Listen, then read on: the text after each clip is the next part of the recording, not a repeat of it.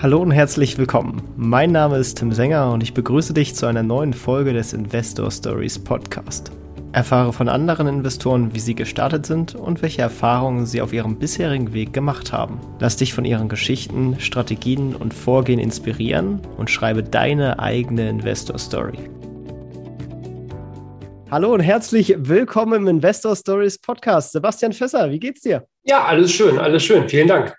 Ja, freut mich sehr, dass du da bist. Bist ja auch aus dem Raum Hannover, so wie ich, und hast ja auch tatsächlich im Immobilienbusiness ziemlichen Namen, muss ich sagen. Und äh, ja, habe jetzt auch schon verraten, dass du im Immobilienbereich tätig bist. Ähm, vielleicht magst du aber selber noch ein paar Worte ergänzen, wer du so bist und was du so machst. Ja, also wie gesagt, Sebastian Pesser, 43 Jahre alt noch. Ähm, ich bin Immobilienmakler seit fast 20 Jahren hier in Hannover mit einem eigenen Büro, eigenes Team dabei. Ähm, ich ähm, bin nicht ganz der ganz normal klassische Makler. Also ich äh, trage keinen Anzug bei meinen Kunden und ähm, ich glänze auch damit, mal eine Frage beantworten zu können. Das ist ja auch anders als bei vielen Kollegen. Ähm, ansonsten investiere ich selber recht äh, spannend, habe auch keine Angst vor schwierigen Objekten, habe keine Angst vor ja, Objekten mit, mit einfachen Mietern und äh, mache relativ viel Fix und Flip das äh, hat sich irgendwo, also ich mache das schon so lange, da hieß es nicht fix und flip, da hieß es noch kaufen und schön machen. Und ähm, ja, jetzt ist, ähm, ich fasse eben auch Objekte an, die nicht alltäglich sind. Also ich äh, lehne es zum Beispiel ab, Fliesen zu streichen. Ich schmeiße dann auch mein Badezimmer raus, kaufe gerne auch ein paar richtig runtergerockte Objekte, habe Spezialobjekte, da werden wir gleich vielleicht nochmal drauf eingehen. Und ähm, ja, das ist so das, was ich tue. Ich bin verheiratet, habe keine Kinder, fahre gerne Auto und äh, arbeite so vor mich hin. Sehr cool, sehr cool. Ja, da kommen wir auf jeden Fall äh, nochmal zu, denn das ist ja wirklich äh, sehr spannend, woran du da teilweise investierst. Wir springen jetzt aber mal ganz zum Anfang. Wie bist du überhaupt zum Thema Investieren und Finanzen gekommen? Das ist eine ganz lange Geschichte. Also ich habe als kleiner Junge schon immer gerne Monopoly gespielt und ähm, war, war, da auch immer die Bank und äh, bin dann ähm, nach der Schule, ich habe die Realschule gemacht, ähm, habe ich mich als Bankkaufmann beworben, war dann bei der Deutschen Bank war, ja, wie soll ich das sagen, war nicht so spannend, wie, wie ich mir das vorgestellt hatte. Und ich hatte dann auch keine Lust, übernommen zu werden. Die Deutsche Bank hatte auch nicht so viel Lust, mich zu übernehmen. Das war also beides ganz gut. Und ich hatte in dem Zusammenhang ähm, ein Abwerbeangebot von der Volksfürsorge, hm, klassische Versicherung, habe dann eine Zusatzausbildung als äh, Immobilienfachmann BWV gemacht. Hat ein Jahr gedauert.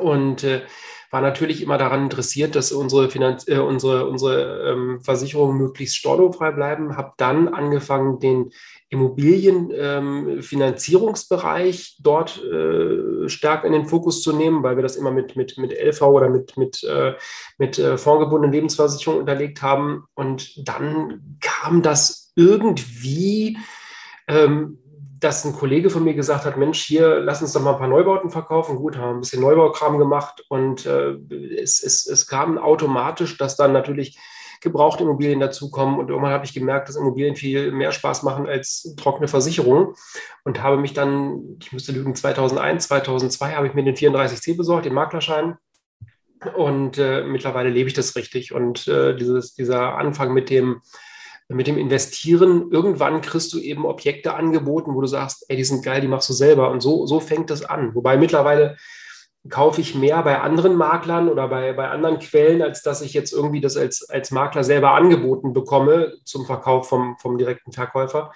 und äh, dass ich es dann selber kaufe. Aber das ist, ähm, das, das, wie du an, an Objekte kommst, gibt es ja, gibt's ja hunderttausende von, von, von Wegen. Aber das war jetzt ganz, ganz knapp mal gezogen so mein, mein, mein Lebensweg. Ich fand das immer spannend und ich gehe auch in der Immobilie auf und meine Frau kann das immer gar nicht verstehen, dass ich stundenlang über mich über Türen oder Fenster freuen kann, aber es macht mich glücklich. Sehr cool. Ja, äh, bist du dann direkt auch mit Fix, Fix und Flip eingestiegen oder war das damals noch eine Buy-and-Hold-Immobilie? Mm, ähm, ja, nein. Also ich sage mal, meine allererste Immobilie, die ich gekauft habe, das habe ich mal ersteigert, war so ein ganz schrammliges Grundstück irgendwo im Osten. Das habe ich witzigerweise immer noch. Ähm, da habe ich ganz lange gar nichts gemacht und ähm, ich habe dann mal zufällig ein Objekt gefunden, das war in der Zeitung inseriert, da stand dann Lehrte, ähm, wo ich ursprünglich gewohnt habe damals, das ist bei Hannover, ähm, da stand drin ähm, Einfamilienhaus 32.000 Euro. Und dann sage ich, ja, das ist ein Tippfehler. Ne? Und dann habe ich weitergeblättert Dann dachte ich, nee, was ist, wenn es kein Tippfehler ist? Und dann habe ich da angerufen, sage ich, Mensch, würde ich mir gerne angucken. Stand vor einer totalen Schrottimmobilie, vollgemüllt und, und auch schlechter baulicher Zustand. Und habe irgendwie gedacht, weißt du was, das machst du jetzt. Das, das fasst du jetzt an. Und so fing das an. Das war 2000, ich weiß gar nicht, 2007, 2008, sowas, die Ecke muss es gewesen sein. Und das war so das Erste, was mich angefixt hat. Habe natürlich auch jeden, jeden möglichen Fehler gemacht, den es so gab. Ne? Und äh, ja, war aber dann, nachdem das fertig war und dann auch für damals, ich glaube, fast 200.000 Euro verkauft worden ist, mega angefixt, weil ich gemerkt habe, wie viel Geld man damit verdienen kann und habe dann immer mal wieder so ein bisschen vor mich hin äh, gefixt und flippt und ähm, es wurde irgendwie immer mehr. Und ähm, Letztes Jahr war es schlimm. Wir hatten ja dieses Corona-Thema und äh, es ist natürlich wenig im, im, Immobiliensektor passiert. Und in dem Moment habe ich angefangen, wie ein Bekloppter zu kaufen und habe dann, dann teilweise fünf Objekte gleichzeitig gemacht. Äh, es ist schon durchaus eine Herausforderung. Ja, das, das klingt sehr interessant. Dann besteht auch dein ganzes Portfolio auch nur aus Immobilien und da hast du auch einen ordentlichen Durchlauf drin. Also du hast, hast gar keine äh, langfristigen Anlagen oder? Doch, doch, natürlich. Okay. Also ich habe ich hab, ähm, parallel dazu habe ich mir auch Objekte gekauft, weil ich damals eine, ja, eine Strategie hatte, von der ich jetzt mittlerweile ab bin, weil ich einfach zu oft enttäuscht worden bin. Damals war es so, ich habe sehr viel in sehr, sehr einfachen Lagen gekauft. Ähm, also äh, außerhalb von Hannover, Holzminden, Negenborn, Marienhagen, äh, hinter Helmstedt irgendwas. Das sind, das sind alles Häuser gewesen. Die hat man damals so für, was weiß ich, 10.000 Euro gekriegt. Fachwerk irgendwo auf dem Dorf. Meine Idee war damals immer, dass ich gesagt habe, ähm, ich kaufe große Häuser für einfache Menschen, einfache Häuser für einfache Menschen. Ich denke mir immer so, du bist Hartz-IV-Empfänger, du hast ähm, vier Kinder und drei Hunde und hättest Anspruch vielleicht auf eine Dreizimmerwohnung. Und jetzt kommt ein Fässer und sagt, bei mir kriegst du aber ein Sechszimmerhaus mit Garten und deine Hundehaltung interessiert mich gar nicht. Und ich gebe es dir für den gleichen Kurs, äh, was du für deine Wohnung bezahlen würdest, also diesen klassischen Hartz-IV-Vermietungssatz habe ich dann immer angesetzt. Und ähm, das ist eigentlich auch eine total tolle Idee. Das Problem ist nur, ähm, die Leute waren nicht so toll. Und ich habe nur Ärger gehabt. Also ich habe, glaube ich, in der gesamten Zeit äh, mega graue Haare gekriegt und habe auch nicht eine einzige Mietsicherheit am Ende zurückgezahlt. Ich habe immer zerlotterte Buden gekriegt, immer Buden gekriegt, wo Müll drin gelegen hat, wo es Ärger gab, wo die Mieten nicht gezahlt worden sind, wo ich hinterherlaufen musste, wo ich die Mieter verklagen musste, Räumungsklagen machen musste. Entschuldigung. Und ähm, das ist für mich einfach ein Thema gewesen. Äh, ich habe viel von diesem Kram jetzt in den letzten Jahren wieder verkauft, den ich mir da zusammengekauft habe und habe mich jetzt auf äh, drei Standorte in erster Linie dann äh, fokussiert. Das ist einmal natürlich Hannover sinnvollerweise. Ähm, wir haben noch ein, mit meiner Frau zusammen einige ähm, Wohnungen in Göttingen weil das einfach funktioniert als Studentenstadt. Und ich bin mal durch Zufall an ähm, mehrere Mehrfamilienhäuser in Oschersleben gekommen. Da saniere ich gerade sehr, sehr stark. Die werden also richtig teuer saniert, weil es da einen Förderpot gibt, wo wir reingreifen durften. Und ähm, da ist die Stadt mit im Boot, da ist das Land mit im Boot, da ist Deutschland hier die, die Bundesrepublik mit im Boot, da gibt es verschiedene Fördertöpfe. Und ähm, das sind so die drei Standorte, auf die ich mich aktuell konzentriere. Und wie gesagt, ich habe sehr viel von dem, von dem Kram, was ich damals günstig gekauft habe, auch wieder deutlich teurer verkauft. Das macht natürlich viel Spaß. Ähm, was aber viel wichtiger ist, ich habe nicht mehr diese ganzen Problemfälle, weil das einfach Zeit und Nerven gefressen hat. Wie oft ich mit irgendwelchen Leuten vor Gericht gesessen habe, wo ich wusste, es ist sowieso nicht zu holen ich muss dieses, dieses Gerichtsverfahren jetzt aber führen, um einen Räumungstitel zu bekommen. Es ist nicht mehr zählbar gewesen. Und ich habe auch in der Zeit hunderte von Kubikmetern Sperrmüll geschenkt gekriegt. Ja, das muss man ja alles meistens entrümpeln. Da hat man ja meistens neue dann noch nicht mal dann eine, eine Verwendung für großartig. Also ich sage dir ganz ehrlich, ich habe das einmal gemacht, weil die mich richtig aufgeregt haben. Da ist mir auch immer der Arsch geplatzt. Da habe ich einen LKW voll gemacht und habe den das für die Haus so geschmissen. das ist ja geil. Ja, ich habe dann mich mit, mit dem Megafon auf die Straße gestellt, weil die Nachbarn sollten ja auch was davon haben und habe dann mitgeteilt, dass ich die Sachen, die sie in meinem Haus vergessen haben, dann auch gebracht habe, damit sie ähm, nicht ohne Möbel dastehen. Und ich habe auch nochmal daran erinnert, weil sie ein schlechtes Gedächtnis haben, dass ja auch das letzte halbe Jahr keine Miete bezahlt worden ist. Und ähm, ich sag mal, weil ich diese, diese Sache richtig auskosten wollte und auch für die Nachwelt erhalten wollte, war parallel noch ein Fernsehteam dabei, die die Aktion ziemlich geil fanden. Aber das auf jeden Fall war eine Strategie. Also. Mhm. die haben dann auch sehr, sehr pünktlich dann ihre Ratenzahlung aufgenommen. Ah, das ist auch nicht schlecht. Die haben am Ende wirklich alles bezahlt. Ich muss dazu sagen, ich hatte so ein bisschen Hilfe von der, von der äh, Staatsanwaltschaft. Die haben gar keine Miete bezahlt. über Monate hinweg habe ich mir jedes Mal neu angehört, äh, ich habe mein Portemonnaie verloren, ich habe mein, äh, dieses passiert, das ist passiert, unser Hartz IV ist nicht gekommen. Jeden Tag eine neue Story. Und ähm, da bin ich irgendwann dünnhäutig geworden und ich hatte einen sehr, sehr coolen Richter. Er hat gesagt, Sie kriegen von mir jetzt, was, ich weiß gar nicht mehr, ein Jahr auf Bewährung. Und die Bewährungsauflage ist, Sie müssen den Fässer bezahlen. Fand ich geil. Weil was bringt mir das denn, wenn die jetzt 100 Euro ans Tierheim spenden oder was weiß ich, da 30 Arbeitsstunden machen oder 100 Arbeitsstunden machen? Das bringt mich ja nicht weiter. Und da hatte ich einen Richter, der mitgedacht hat. Das fand ich klasse. Und äh, da kam die Miete, äh, die, die, die Rückzahlung extrem pünktlich. Wow. Ey, das ist, das habe ich tatsächlich so lange auch noch nicht mal gehört. Vielleicht kann das ja jemand auch mal anwenden und mitnehmen hier von den Hörern. Ähm, ja, du hast jetzt gerade eben schon genannt, äh, du bist da auch mit, mit anderen Städten und, und Bundesländern und so weiter da im Gespräch für, für gewisse Sachen gewesen. Ähm, wenn man dich googelt, da, da findet man auch direkt einen besonderen Deal. Du hast dem Land NRW mal ein Gefängnis abgekauft. Ja, ähm, ich muss dazu sagen, die, die Initialzündung kam von meinem besten Freund Florian. Der kam irgendwann auf mich zu und sagte, ich habe da was Geiles gefunden. Das ist Jahre her. Da sage ich, jo, was denn? Ja, ein Knast. Das sag ich mir im Knast, ne? Und dann haben wir dann wirklich lange drüber rum überlegt und äh, haben dann aus, eigentlich mehr oder weniger aus Spaß mal was geboten. Ähm, und äh, kamen dann eine Runde weiter. Es ist so ein, so ein mehrstufiges Bieterverfahren gewesen, sind dann eine Runde weitergekommen und haben irgendwann ähm, diesen Zuschlag für diese, für diese JVA bekommen. Ähm, was mich eben total angemacht hat, war einmal die Größe. Wir reden also von, einem, von einer ähm, Netto-Wohnfläche von über 1000 Quadratmetern. Brutto sind es fast 3000, weil es eben Riesengänge sind und noch große Keller und, und, und Bodenräume dabei sind, alles, die man auch noch theoretisch jetzt ausbauen könnte. Und daneben stand ein riesengroßes ähm, Grundstück noch zur Verfügung. Das wird momentan als Parkplatz oder wurde als Parkplatz genutzt. Und das wirklich in allerbester Lage. Also es ist wirklich äh, mitten in der Innenstadt. Genau gegenüber fängt der, fängt der äh, Stadtpark an. Links daneben ähm, ist das Rathaus und geradeaus ist der Marktplatz. Also zentraler geht es nicht. Und ähm, ich sage mal, wir sind so ein bisschen zwiegespalten, was wir machen. Florian möchte es unglaublich gerne ausbauen. Ich weiß gar nicht, ob ich es ausbauen möchte, muss ich sagen, ähm, weil das extrem, du, du merkst eben, dass du hier mit Behörden zu tun hast und es ist extrem schwierig, ähm, jeden Scheiß durchzudiskutieren. Wir haben Denkmalschutz drauf und so weiter. Ähm, ich tendiere auch dafür, nachdem wir diesen Deal eingetütet haben und auch gesaved haben, ob wir es nicht einfach durchdrehen, ob wir es einfach genauso wie es ist weiterschieben.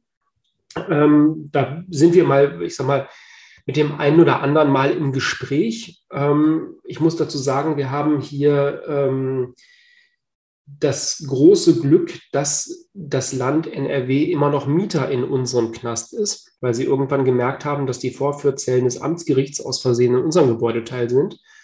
Wir haben uns dann mit denen über eine Miete geeinigt und über Vertragskonstellationen geeinigt. Das ist also schon mal ganz spannend. Und weil sich diese blöde Bauvoranfrage Ewigkeiten schon hinzieht. Also das ist, ich habe auch manchmal das Gefühl, dass ich irgendwo, weiß ich nicht, keine Lust mehr habe.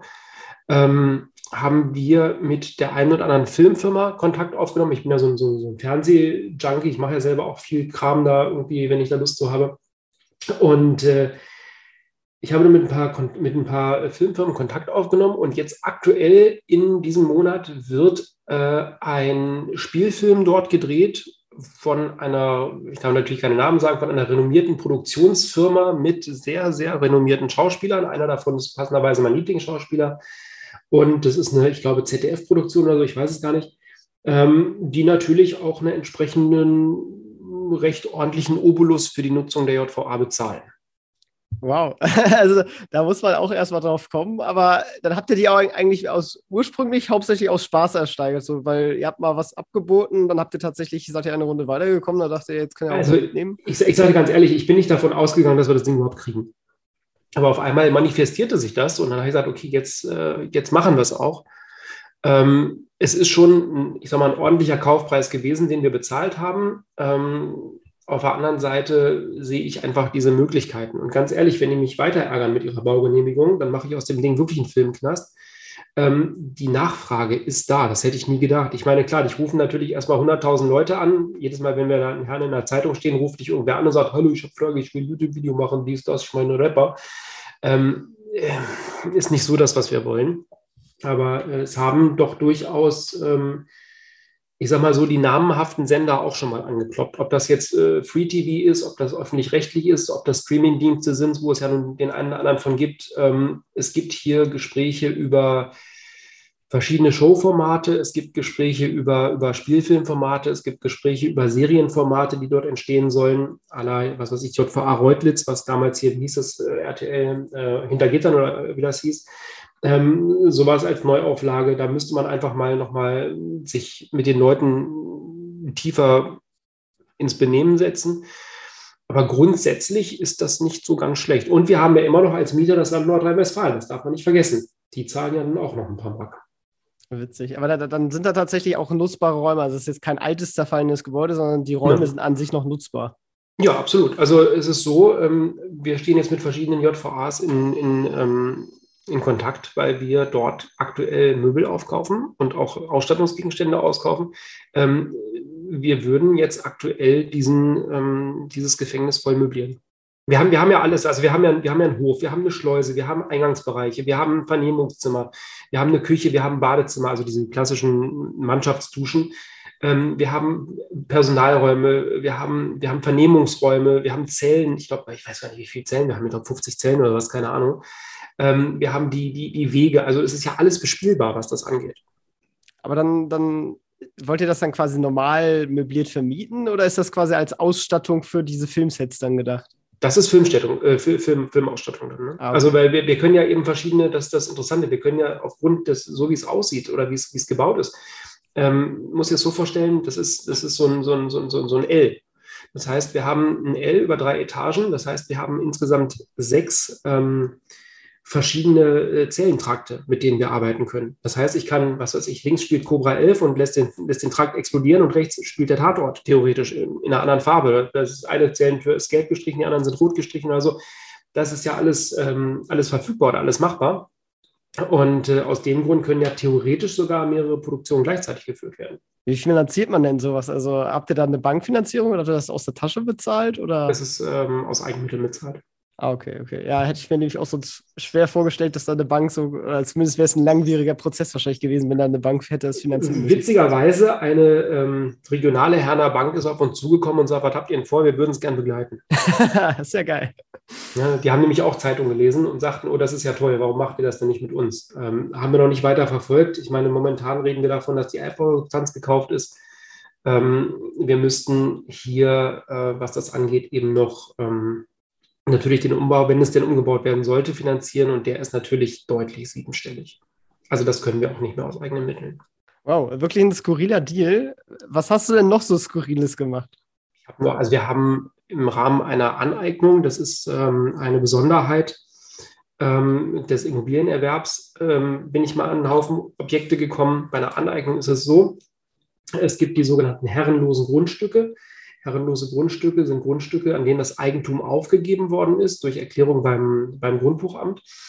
Und ähm, dann hat erstmal das sogenannte Voraneignungsrecht ähm, liegt beim Land. Und wenn das Land sagt, möchte ich nicht, dann kannst du es jederzeit dir selber aneignen. Das ist so, als wenn ich einen 10-Euro-Schein auf der Straße finde und heb den auf. Das ist rechtlich auch eine Aneignung. Und das Gleiche kannst du eben auch machen. Das heißt, du schreibst ans Grundbuchamt, hallo, das Objekt ist, ist äh, herrenlos, Verzichtserklärung vom Land liegt vor. Und äh, ich würde es gerne haben, bitte trag mir jetzt Eigentümer ein. Dann gehst du zum Notar, der haut einen Stempel drauf, 20 Euro bezahlt und das Ding ist deins.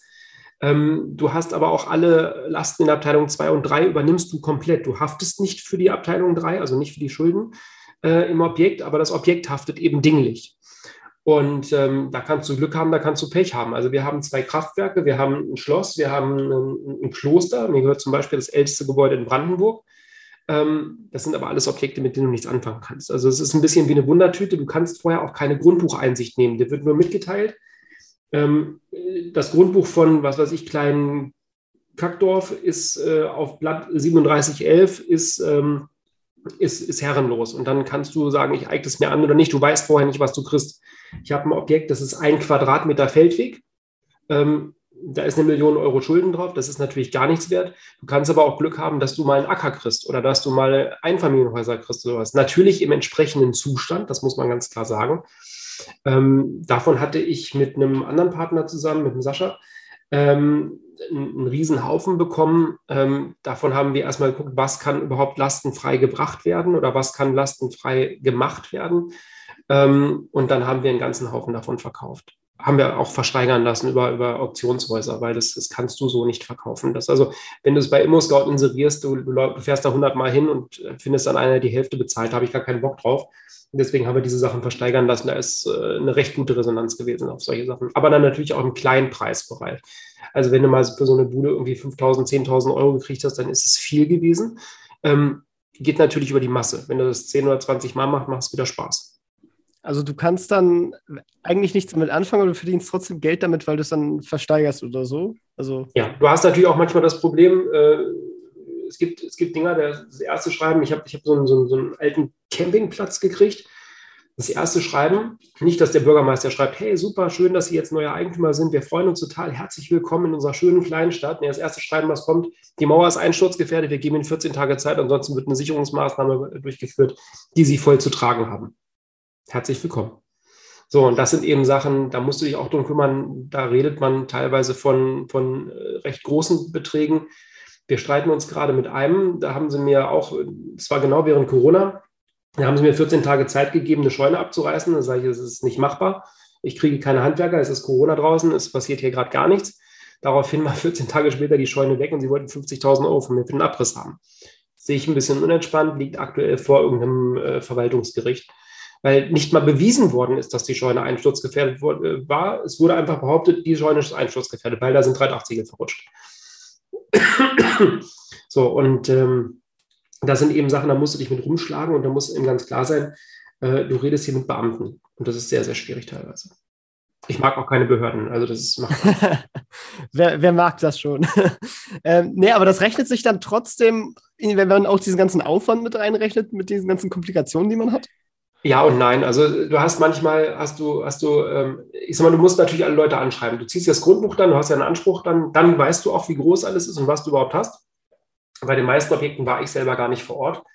Und ähm, guckst dann rein und siehst, okay, alles klar, da sind jetzt fünf Eintragungen drin. Dann schreibst du die fünf Leute an, sagst, guten Tag, wie sieht das aus? Da stehen 50.000 Euro drin, ich bin der neue Eigentümer, was wollen sie haben, damit das rausgenommen wird? So, und teilweise sind das so alte Eintragungen, dass manche Leute schreiben, äh, ist mir scheißegal, hier an bei Löschungsbewilligung, bitte zahl die Notarkosten dafür. Es gibt eine doch durchaus große Bank, die auch mal gerettet worden ist und gelb ist die hat zum Beispiel mal auf alles verzichtet und hat gesagt, ja, wir löschen immer alles gegen Löschungsbewilligung, äh, gegen Übernahme der Löschungsbewilligung kosten.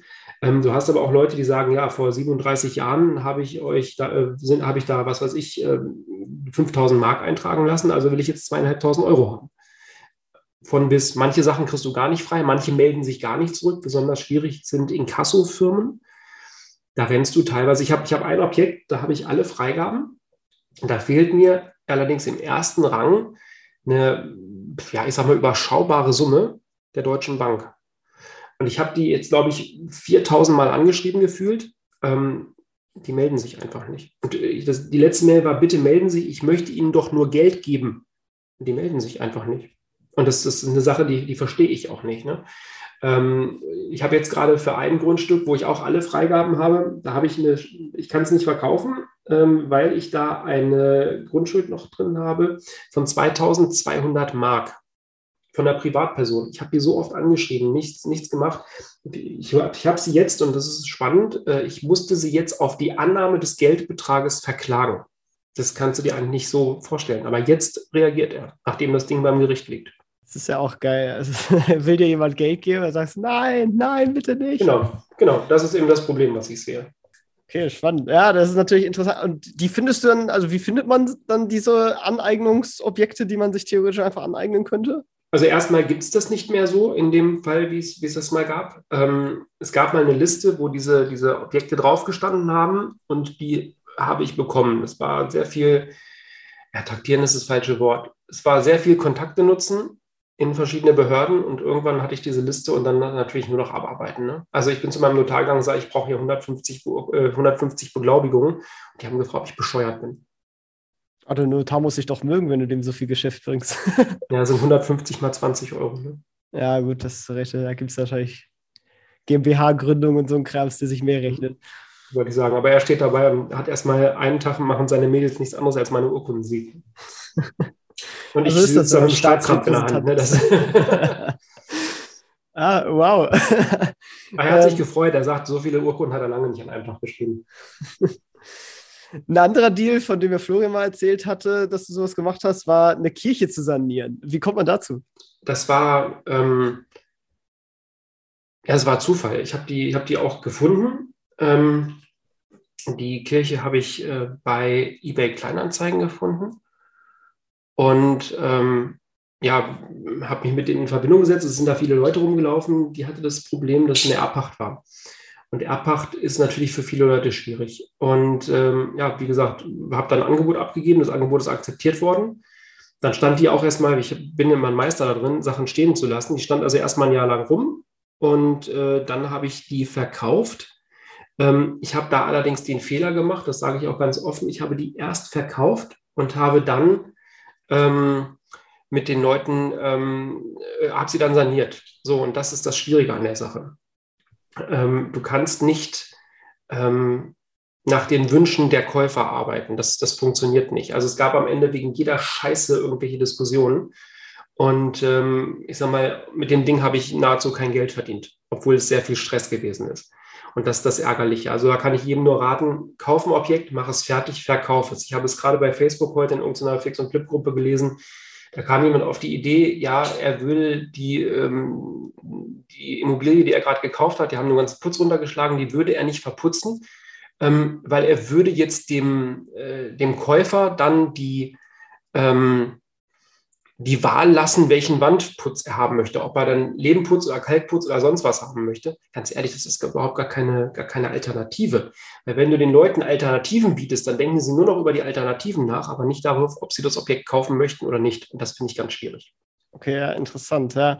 Aber da, die meisten Deals, wenn man jetzt so gesamt gesehen spricht, die du machst, das sind schon so klassische, also das, was man jetzt so vielleicht unter klassischem Flips und Flip äh, verstehen würde. Also du kaufst irgendeinen ramponierte Wohnung, ramponiertes Haus und, und sanierst das, richtest das wieder her? Also in erster Linie, in erster Linie mache ich Einfamilienhäuser, ähm, weil ich dann einfach mit Nachbarn nicht rumdiskutieren muss, ne? also mit, mit direkten Nachbarn. Ähm, ich merke das jetzt bei einem Objekt, was wir behalten wollen. Ähm, das ist ein Mehrfamilienhaus von uns in Oschersleben, was ich eben sagte. Ich habe da nur irgendwie einen Tag mal Sachen aus dem Fenster über eine Schuttrutsche abgelassen. Ne? Ey, alle Nachbarn sind nur am Nerven. Da ist Staub, da ist dies, da ist das. Warum ist es laut? Scheißdiskussionen. So, wenn du ein freistehendes Einfamilienhaus hast, dann hast du diese Diskussionen nicht. Und bei Wohnungen ist es ja noch schlimmer. Da beschwert sich ja jeder. Warum ist der, warum ist der Flur dreckig? Warum ist dies? Warum ist das? Heute ist Mittagsruhe. Von eins bis drei dürfen sie nicht bohren und all so eine Scheiße habe ich Bock, keine Lust drauf. Und was ich eben sage, es gibt ja hier viel dieses Thema ähm, hübsch fuschen. Also was weiß ich, äh, Fix und Flip ist für mich nicht, wenn man, wenn man irgendeine, ähm, irgendeine Immobilie äh, einmal streicht und dann die Fliesen übermalt und dann Pappmöbel reinstellt. Das ist für mich kein Fix und Flip, das ist für mich Fusch und Fusch. Und ähm, ich sorge also schon dafür, dass da bei uns alles angefasst wird. Ähm, Elektrik ist eine wichtige Sache. Bäder schmeiße ich, ich weiß, ich bin so ein Badezimmerhasser, ich schmeiße das immer alles grundsätzlich raus, was da drin ist, weil ich mir denke, ähm, ich äh, mache einen Deal mit den Leuten, wo die auch viel Geld ausgeben und ich kann nicht denen irgendeinen Scheiß verkaufen und dann noch ruhig in den Spiegel gucken du musst einen Deal eben machen, ähm, so, also musst du günstig einkaufen, dass du es dir auch erlauben kannst, in einer hochwertigen Qualität zu arbeiten und am Ende für einen ordentlichen Kaufpreis trotzdem noch einen dicken Gewinn zu machen.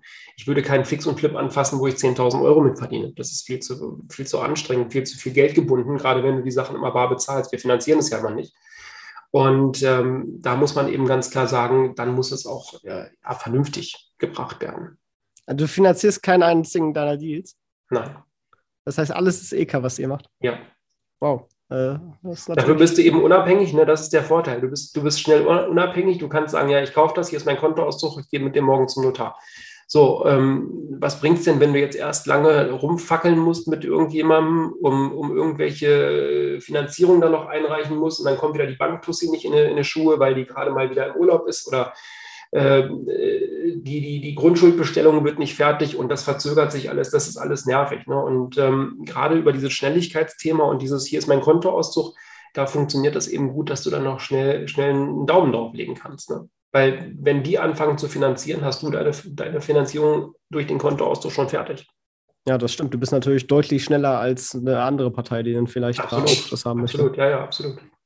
Wenn du, wie hast du dann angefangen? Also quasi du hast erst Geld erspart durch de deine vorherigen Jobs sozusagen und dann, dann hast du es halt dafür verwendet und dich dann quasi immer äh, größer gehandelt oder? Ja, also ähm, ich sag mal, auch die, die, äh, diese Schrottimmobilien damals, die habe ich auch mal aus EK gekauft. Ähm,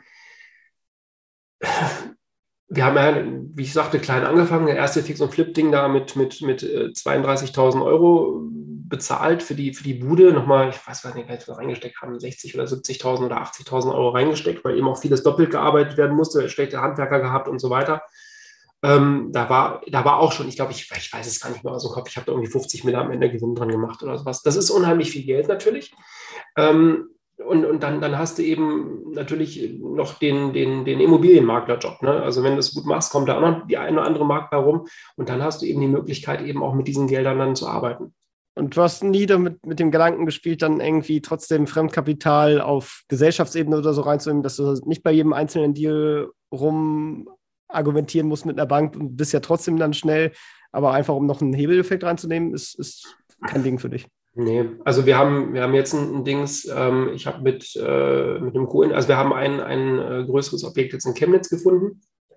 Ähm, auch Florian hat es gefunden, sagte, Mensch, lass uns das machen. Äh, da haben wir einen Co-Investor mit reingenommen. Ähm, und äh, das ist mal mit Fremdkapital, allerdings auch über ein Jahr begrenzt, das ganze Thema. Und ähm, das ist ein Aufteilergeschäft, wo wir einfach die Buden am Ende wegverkaufen. Das kann jetzt nochmal spannend werden. Das Nachbarhaus ist gerade abgebrannt und wir wissen nicht, was mit unserem Haus ist. Also wir fahren jetzt nächste Woche erstmal runter. Äh, wir hatten es gerade gekauft. Die Übergabe hat noch nicht stattgefunden. Es ist noch kein Besitzübergang stattgefunden. Deswegen können wir relativ wenig machen. Aber ich weiß einfach nicht, was da bei uns, was da bei unserem Haus passiert ist. Wenn das, wenn das völlig hin ist, dann müssen wir den ganzen Deal rückabwickeln. Du hast jetzt am Anfang schon gesagt, du kriegst viele deiner Deals über Makler. Ist das dann deine Quelle oder deine Hauptquelle, einfach quasi ein gutes Maklernetzwerk, was du dir über die Zeit aufgebaut hast? Ja, ich kenne ja die meisten Kollegen. Ne? Das ist immer der Vorteil und die wissen eben auch, dass ich da schnell reagieren kann und dass es bei mir eben wenig Diskussionen gibt.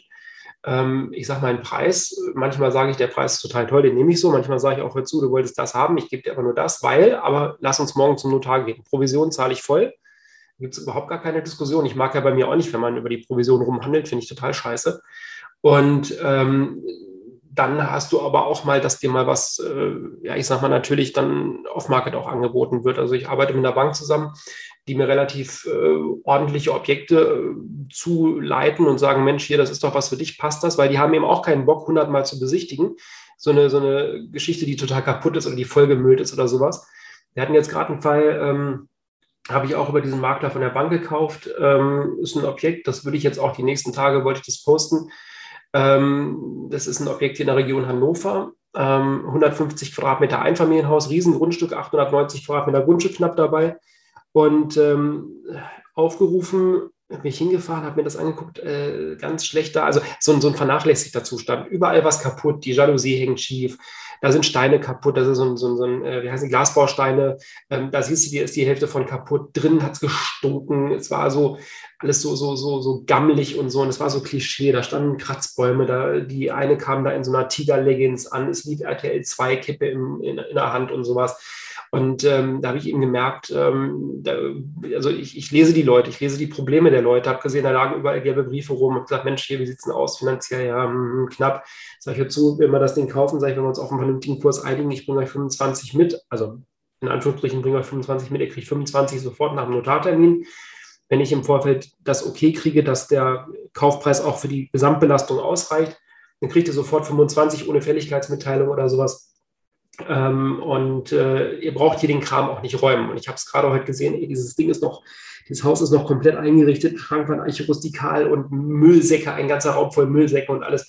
Aber das war am Ende der Grund, warum er sich für mich entschieden hat, weil er selber gemerkt hat, dass er diese Sachen überhaupt nicht geregelt bekommt, die ihn von einem Auszug irgendwo oder die, die, die, die für einen Verkauf notwendig gewesen wären.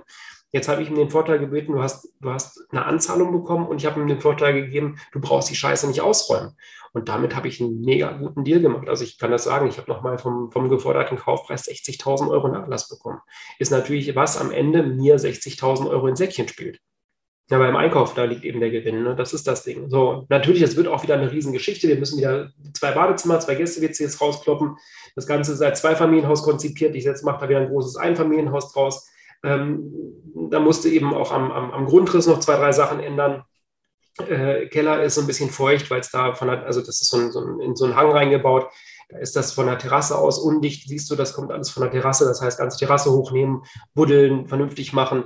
Und da kommst du mit so einem Fliesenstreichen einfach nicht weiter. Die Fenster sind hin, die Elektrik ist scheiße, du hast noch Drehsicherungen drin, das musst du alles anfassen. Ne? Nur dafür hast du aber am Ende auch ein voll durchsaniertes Haus. Und das ist eben der große Vorteil, dass du mit den Leuten dann auch ganz anders arbeiten kannst. Weil wenn sie nicht zu meckern finden, wenn alles neu ist, dann gibt es auch keine, keine Notwendigkeit, den Preis nach unten zu korrigieren, wenn du verkaufst. Eher nach oben. Mhm. Wenn du wie engagiert bist du dann quasi bei, bei diesem Aufräumprozess? Also, oder hast du da quasi dann deine Handwerker-Connections, die dann quasi und du source alles an die aus? Oder wie, wie aktiv bist du da selber noch dran? Also ich arbeite ähm, immer mit der gleichen Truppe, die ich da habe. Das, sind, äh, es ist eine Firma hier aus dem Raum auch, ähm, so eine klassische Allround-Geschichte.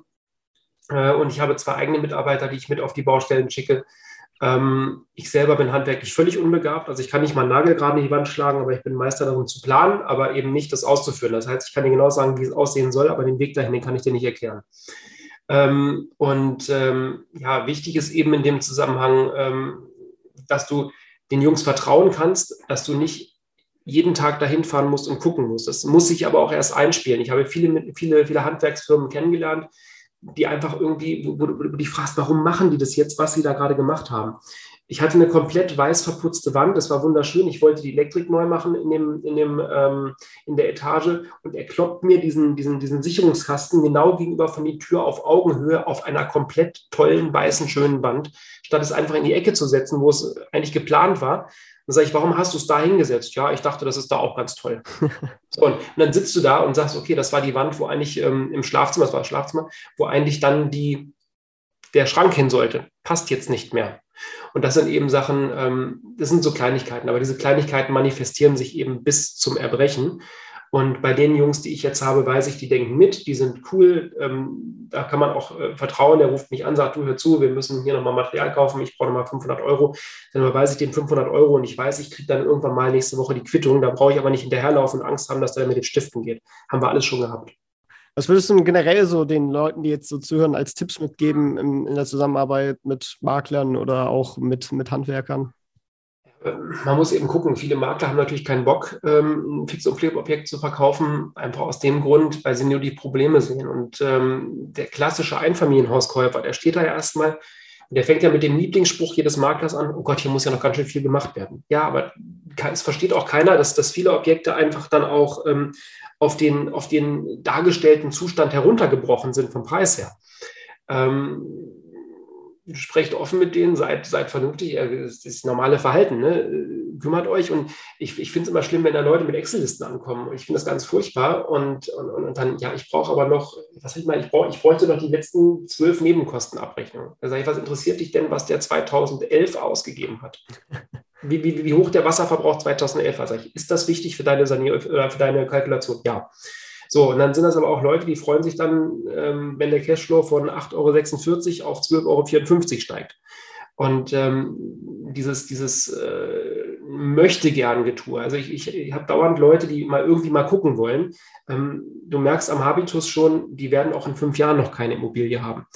Seid euch erstmal sicher, dass ihr überhaupt was machen wollt und dann macht es. Aber nicht dieses Rumlaufen und Zeit stehlen. Das ist ganz anstrengend. Und, und keine, keine Klemmbretter und keine Excel-Listen, weil das macht einen behindert. Okay, okay, spannend. Was würdest du denn vielleicht als deinen größten Fehler beim Investieren bezeichnen? Nicht früh genug angefangen zu haben. Also ich habe, ich habe etliche gute Deals damals nicht gemacht, weil ich das selber so nicht gesehen habe. Ähm, wenn, ich, wenn ich heute sehe, für was für Preise ich, gut, das konnte keiner wissen, aber wenn ich, wenn ich heute sehe, für was für Preise ich 2008, 2009 verkauft habe, ich könnte mir den Finger ins Auge stechen vor Wut.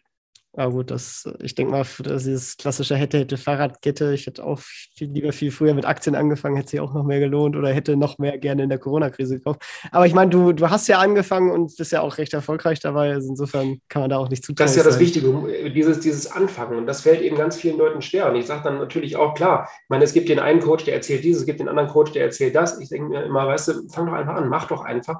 Und wenn du es nicht kannst, dann schnapp dir einen. Ich habe das äh, mit, mit zwei Leuten gemacht, die wollten auch und wussten nicht und hin und her, ob sie jetzt anfangen oder ob sie nicht anfangen. Ich habe die in die Hand genommen und wir haben Deal. Wir haben ähm, es so gemacht, wir gucken beide gemeinsam nach Objekten. Das war genau die Zeit, wo ich einfach für mich selber gar keine Kapazitäten mehr hatte, auch im finanziellen jetzt noch irgendwie ein Mehrfamilienhaus oder was da reinzukaufen. Und ich habe mit beiden den Deal gemacht. Ähm, ihr äh, sucht was, ich suche was. Wenn ich was Spannendes finde, gebe ich euch das rüber. Und ähm, dann wurden zwei Mehrfamilienhäuser auch hier im Raum Hannover gefunden. Und da haben wir ganz klar gesagt, die werden aufgeteilt. Das eine war schon aufgeteilt, das andere wird gerade aufgeteilt. Die werden fertig gemacht, dann werden sie abverkauft. Ich stehe mit meinem Know-how zur Verfügung. Die bezahlen den ganzen Kram. Äh, wir arbeiten partnerschaftlich Hand in Hand und äh, am Ende wird der, wird der Gewinn in einem, ja, ich sag mal, ordentlichen Verhältnis geteilt. Und das ist das, was Freude macht, weil die haben selber gesagt, wir hätten sonst niemals angefangen, weil wir uns das alleine nicht zutrauen. Und ich denke mir so, ich hätte den Deal nicht gemacht, weil einfach diese Mittel zu dem Zeitpunkt nicht da gewesen sind. Ich meine, das eine, kann ich ja sagen, hat im Einkauf 750 gekostet. Also da brauchen wir nicht drüber reden. Das kann ich dann auch nicht mehr so nebenbei mal kurz vom Konto bezahlen. Da fragen sich dann bestimmt viele auf, wie finde ich denn überhaupt jemanden, der mich an die Hand nimmt? Was ist da für Tipps? Ja, ihr müsst natürlich hinter die Leute gucken, was, was ist auch dabei und was, was, was, was können die euch bieten. Ne? Ich meine, zweimal Geld und kein Wissen ist genauso schlimm wie zweimal Wissen und kein Geld. Also es muss schon die, die, die Aufteilung stimmen. Und ähm, also ich sage mal, ich selber biete es eben auch noch an, wenn das hier irgendwo im Raum ist, jemanden an die Hand zu nehmen. Man muss einmal drüber sprechen. Es soll ja letztendlich auch ähm, dafür sorgen, dass die Leute was, was, was können. Wie viele Leute rennen auf ein Seminar, geben da 5.000 Euro, 10.000 Euro für irgendein Coaching auf, aber fangen dann nicht an. Ich habe es ja bei mir selber mitgekriegt. Ich finde diese, diese Sache, die Jack Bosch macht, total geil. Land Flipping USA bin ich erstmal zu diesem Seminar gerannt, habe dafür 2000 Euro bezahlt. Ich habe bisher noch gar nichts gemacht. Ich habe keine Company in Amerika gegründet, ich habe kein einziges Objekt gekauft, ich habe keinen einzigen Brief geschrieben, weil ich einfach nichts machen gekommen bin. Warum? Der Alltag hat dich eingeholt und du sitzt da und denkst dir jetzt mal, scheiße, warum hast du das überhaupt jetzt noch nicht angefangen? So, und ähm, das ist ein Thema, wenn du, wenn du ähm, einfach, ähm, wenn ich jetzt jemanden gehabt hätte, der sagt, ich mache das mit dir zusammen, dann, dann pusht man sich ja auch gegenseitig hoch. Dann gebe ich lieber was von meinem Gewinn ab, aber dafür habe ich was. Jetzt habe ich 2000 Euro ausgegeben, habe gar nichts. In dem Stil, wie ich es mache, mit den, mit den ja, Coaches, sage ich jetzt mal ganz, ganz großkotzig, da ist es so, die zahlen vorher nichts und am Ende zahlen sie dann, wenn sie Geld verdient haben, geben sie was davon ab. Und das ist eine faire Sache, denke ich. Auf jeden Fall, auf jeden Fall. Ich meinte jetzt die Frage eher auch in die Richtung so, wo, wo findet man die in der Hinsicht, keine Ahnung, bei Immobilienstammtischen oder so. Findest du das auch eine sinnvolle Methode oder? Ja, also ich, ich, ich mag diese Stammtische, ob sie jetzt Immopreneur oder Immocation oder sonst wie viel heißen. Ähm, wir haben ja beide in Hannover und ich renne ja jede 14 Tage da irgendwo hin. Ähm, aber äh, da, findet, da lernst du schon sehr, sehr gute Leute kennen. Also ich habe tolle, tolle Kontakte da gemacht, tolle Erfahrungen da gemacht. Äh, das ist schon nicht schlecht gewesen. Natürlich auch klar, man muss bei Facebook gucken, äh, aber guckt auch dahinter, ob die nur trommeln oder ob die was können. Ja, das ist ja sowieso so eine Sache. Das ist ja genauso wie wenn, wenn allein schon jemand sagt, ich habe keine Ahnung, 50 Einheiten, ne, aber es sind alles so zwei Quadratmeter Butzen, so, dann, dann hört sich die Zahl erstmal nicht an und dann, dann ist halt nichts dahinter. Ich, ich sag mal auch, die Frage, die Frage ist eben, ich kann 100 Einheiten haben und wenn sie alle mit 110 Prozent belastet sind, habe ich irgendwie gar nichts. Ähm, ich kann fünf Einheiten haben und trotzdem mehr Nettovermögen haben als der, der 110 Einheiten Genau, hat. genau. Was würdest du denn vielleicht als deinen größten Investment-Erfolg bezeichnen? Ich habe ein Objekt gekauft für 25.000 Euro und habe es für 450.000 Euro weiterverkauft, nachdem ich es fertig gemacht habe. wow. Wie viel hast du noch reingesteckt? Das hat 100. Wow, das ist ja auf jeden Fall. So, das, das hat Spaß gemacht. Das war eine geile Geschichte. Da war auch viel Arbeit hinter, aber das war einfach so ein Ding, das hat mich einfach angesprungen. Das Schöne ist, dieses Angebot, ähm, ich wollte das Objekt gar nicht haben. Ich habe damals gesagt, ich will es gar nicht haben. Ich, ich, sag ich, da würde ich maximal 25 vergeben. Und dann sagt sie, alles klar. Und ich so, was? Ja, machen wir, okay. Ja, dann konnte ich ja nicht mehr Nein sagen. Ne? Sie wollte einfach nicht, es waren auch persönliche Sachen, die sie davon abgehalten haben, diese, diese Immobilie zu besitzen. Und ähm, ja, dann konnte man ja konnte man ja schlecht Nein sagen. Er hatte tatsächlich auch mal ein Gast hier gesagt, einfach mal immer ein dreistes Angebot trotzdem abgeben. Man weiß nie, ob es nicht doch angenommen wird. ja, das ist ja das Ding. Und ich wollte es wirklich nicht haben. Ich fand diese Immobilie so unglaublich hässlich, aber mittlerweile sieht die auch richtig geil aus. Also wir haben da wirklich viel gemacht und äh, das hat Spaß gemacht. Cool. Was, was sind noch so deine Ziele für die Zukunft? Ich will nicht mehr so lange arbeiten. Also äh, klar, ich liebe meinen Job, Makler sein ist toll, aber du hast natürlich ganz oft diese Menschen mit Entscheidungsneurose und ach nee, doch nicht und ich weiß nicht und ich muss noch eine Nacht über schlafen und sowas und ich mag das alles nicht mehr, wenn ich ehrlich bin. Ich will eigentlich zusehen, dass ich mit 50 fertig bin. Da habe ich jetzt noch ja, knappe sechs Jahre, etwas über sechs Jahre und ähm, mit 50 ist dann auch, glaube ich, gut. Ich habe sehr viele Tage, ich habe sehr viele Wochenenden, ich habe sehr viele Stunden nach Feierabend gearbeitet. Also meine, ich sag mal, meine Lebensarbeitszeit habe ich dann auch mit 50 schon voll. Ja, ich denke mal, also wenn man jetzt so aus den ganzen Deals raushört, wird man jetzt auch nicht sagen, weil du es auch noch immer mit Eigenkapital machst, dass dein Vermögen jetzt auch nicht ganz so gering sein dürfte. Dürftest es dir wahrscheinlich jetzt auch schon leisten können, in, in Rente sozusagen zu gehen. Ich könnte aufhören, ähm, aber dann sitze ich da, also wenn ich jetzt sage, oh, ich schließe heute ab, dann gehe ich mir spätestens in zwei Wochen selber auf den Sack.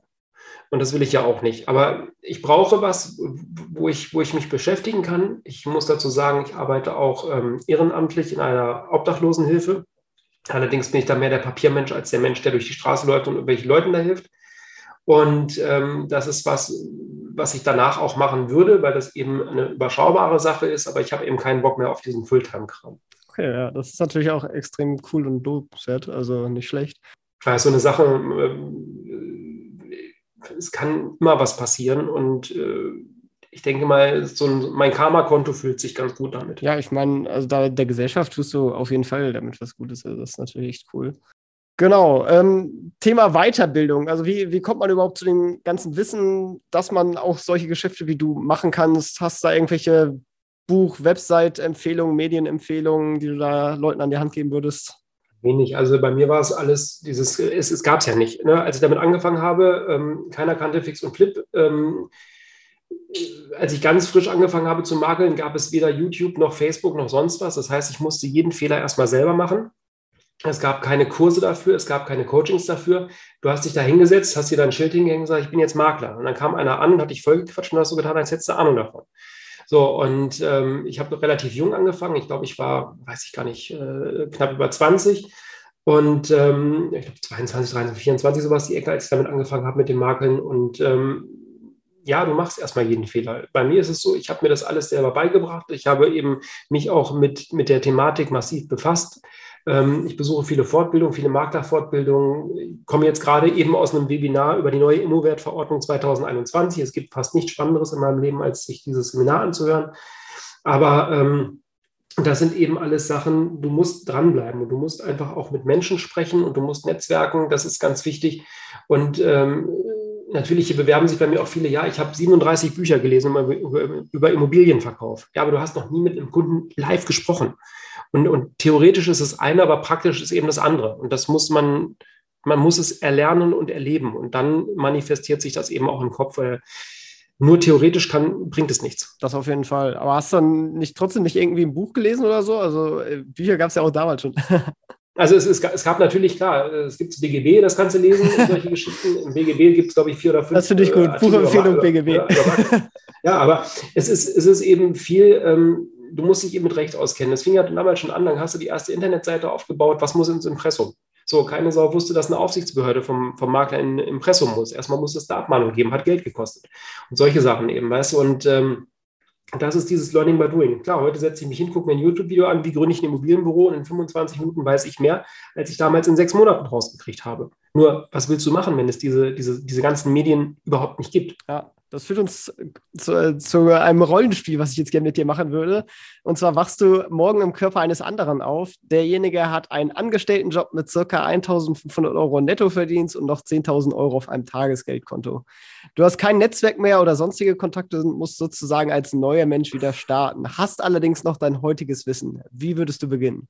Ganz ehrlich, ich glaube, als erstes würde ich kündigen. Nein, ich weiß es nicht. Ähm, wenn ich mein Wissen von heute habe, würde ich natürlich gucken, wenn ich überhaupt kein Netzwerk habe, würde ich mich umgucken, äh, an wen kann ich mich wenden, wer, wer, wer, wer, ist, wer ist der, der Mann in meiner Stadt, wer ist der Makler in meiner Stadt und ich würde natürlich erstmal zu meiner Bank gehen und fragen, für was ich gut bin.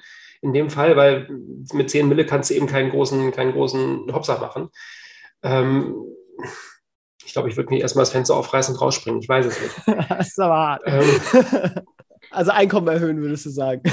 Ja, muss. Äh, mit 1,5. Ich meine, klar, natürlich, man kann mit 1,5 leben. Ich habe auch schlechte Zeiten da mir. Ich war mir froh gewesen in manchen Monaten, als ich damals gearbeitet habe, als ich angefangen habe zu makeln. Ich, es gab Monate, da hatte ich keine 1,5. Ne? Es mal Monate gab, da hast du 500 Euro verdient, weil du eine Vermietung gemacht hast.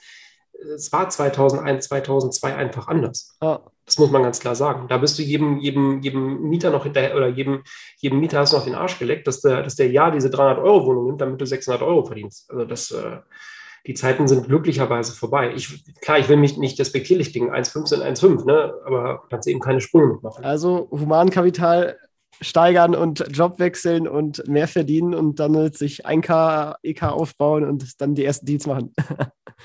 Also ich sag mal, mit dem Wissen, jetzt mal, um, um das, wenn, wenn du sagst, ich habe das Wissen von heute, das heißt, ich würde irgendwo gucken, würde in irgendein Immobilienbüro latschen und würde sagen, so, Tag, ich bin der Fässer, wie sieht es denn aus, ich will bei euch arbeiten, was zahlt ihr? Und dann sagt er, ja, äh, äh gib mir irgendeine scheiß Provision da erstmal äh, an die Hand ähm, und dann musst du eben gucken, wie du, wie du das Ruder reißt, weil ähm, ich glaube, dass mein Immobilienwissen einfach wirklich groß ist und gefestigt ist.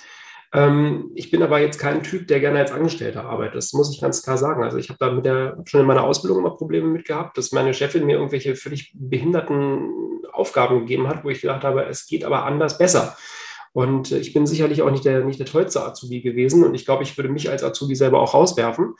Aber ähm, nee, ich würde mir schon jemanden suchen, mit dem man, mit dem man stark werden kann. Und dann muss man eben gucken, mein, mein Ziel ist ja immer entweder eine Partnerschaft oder eben ähm, oder eben alleine erfolgreich sein. Aber diese, diese Angestellten-Thematik hätte ich gar keinen Bock drauf.